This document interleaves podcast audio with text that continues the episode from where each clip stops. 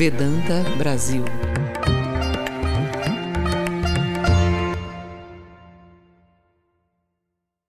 A Ordem Ramakrishna. Se Vivekananda tivesse desejado meramente a realização espiritual do ser, poderia ter corrido aos Himalaias e lá encontrado uma caverna conveniente. Porém, não era para isso que Ramakrishna o havia treinado. Ele deveria marchar à frente do movimento espiritual que iria, mais tarde, modificar o mundo. Para criar esse movimento, uma organização era essencial. O ideal dessa organização não seria somente a autorrealização, mas também o serviço à humanidade, considerando-a como uma manifestação de Deus. Vivekananda deu o seguinte lema à ordem Ramakrishna: para a própria realização espiritual e para o bem do mundo. Os dois temas estão integralmente conectados. Não podemos fazer bem real ao mundo a menos que nos aproximemos dele com uma perspectiva espiritual.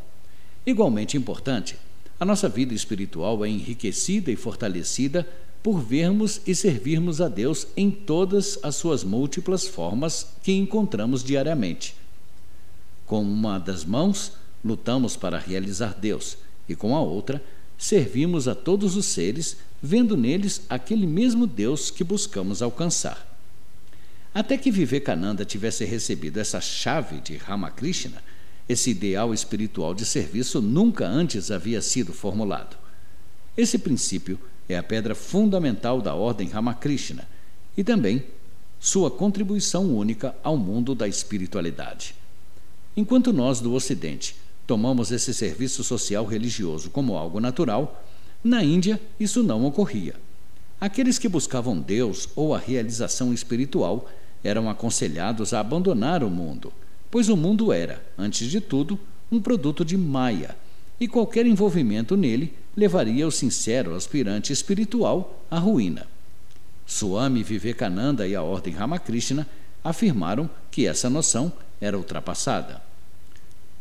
Quando a Ordem Ramakrishna deu início ao serviço social, no final do século XIX, seus monges foram chamados jocosamente de monges carniceiros, pois se importavam com os doentes e moribundos, até mesmo cremando de forma decente os cadáveres daqueles que não tinham lar nem família.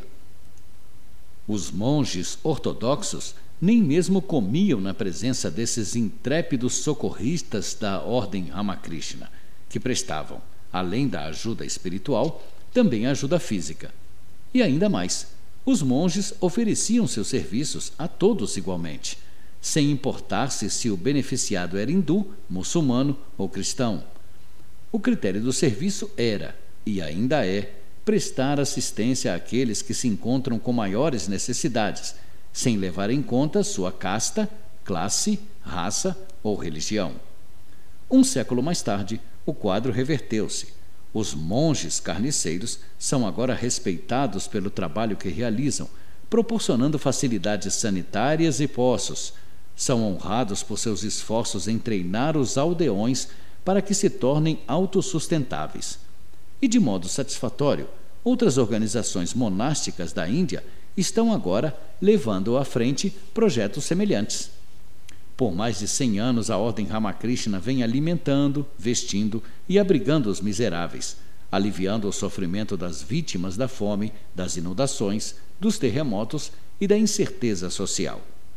A Ordem Ramakrishna mantém grandes hospitais, postos de atendimento em vilarejos, dispensários móveis, furgões equipados com médicos e equipamentos para os que são incapazes de chegar até as facilidades médicas, clínicas de tuberculose, clínicas de óleos, hospitais, maternidades, dispensários homeopáticos, clínicas dentárias, lares para idosos e orfanatos. Ela mantém ainda instituições educacionais de todas as categorias, não somente na Índia. Desde pequenas escolas primárias em vilarejos até grandes universidades, com cursos que variam desde centros educacionais técnicos a escolas de línguas para cegos. A extensão da atividade educacional da Ordem Ramakrishna, assim como seu nível de ensino de excelência, tem recebido grande reconhecimento, tanto na Índia como no exterior. Mas Como foi que a Vedanta veio para o Ocidente? Em 1893, Swami Vivekananda representou o hinduísmo no Parlamento Mundial das Religiões, em Chicago. Suas apresentações no parlamento tiveram enorme repercussão. E quando o evento terminou, ele foi convidado a falar sobre filosofia Vedanta por todo o país. Dando conferências de um lado a outro da América do Norte, fazendo muitos amigos e discípulos por onde passava, Vivekananda viveu e trabalhou na América por aproximadamente quatro anos, sob circunstâncias muitas vezes desafiadoras. Mas ele a tudo suportava com bom humor, convencido de que a mensagem da Vedanta era sumamente mais importante do que seu próprio bem-estar. Não foi uma conquista insignificante, considerando que alguns hotéis recusaram-se a hospedá-lo, que alguns editoriais o denunciaram e que alguém chegou até mesmo a colocar veneno em seu café. O labor de Vivekananda trouxe à existência os atuais centros Vedanta, que são a ramificação ocidental da ordem Ramakrishna. O primeiro desses centros foi estabelecido em Nova York em 1894 e, desde então, outros foram surgindo gradualmente. Existem hoje muitos centros Vedanta por todos os Estados Unidos e também no Canadá, na Europa, na Rússia, no Japão, na Argentina, no Brasil, na África, entre outros lugares. Quando um grupo de pessoas em determinado país decide aprender mais sobre a filosofia Vedanta, solicita a presença de um Swami, um renunciante que faz os votos monásticos, a ser enviado pela sede da ordem na Índia. Cada um dos centros Vedanta acha-se sob a direção espiritual da ordem Ramakrishna na Índia mas cada centro é uma unidade independente e autossuficiente. Quase todos os centros Vedanta têm seu próprio quadro de diretores, constituído por pessoas do local. É óbvio que a natureza do trabalho na Índia é diferente da do trabalho no Ocidente. Porém, os ideais e as metas são exatamente as mesmas. Mesmo que alguns desses centros Vedanta no Ocidente efetivem certo serviço social, alimentando desabrigados, servindo como voluntários em refeitórios e hospitais, etc., é em escala menor do que na Índia. Embora esse tipo de serviço social seja valorizado nas Américas e na Europa, nesses continentes ele não é muito enfatizado. No Ocidente, o trabalho é mais pastoral, uma vez que a pobreza que aqui experimentamos é, em maior parte, espiritual. Como ocorre na Índia, o trabalho da ordem no Ocidente está focado nas necessidades primordiais do ocidental.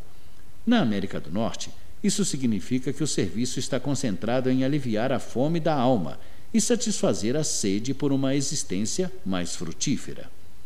A Vedanta tem vivido no Ocidente por mais de um século.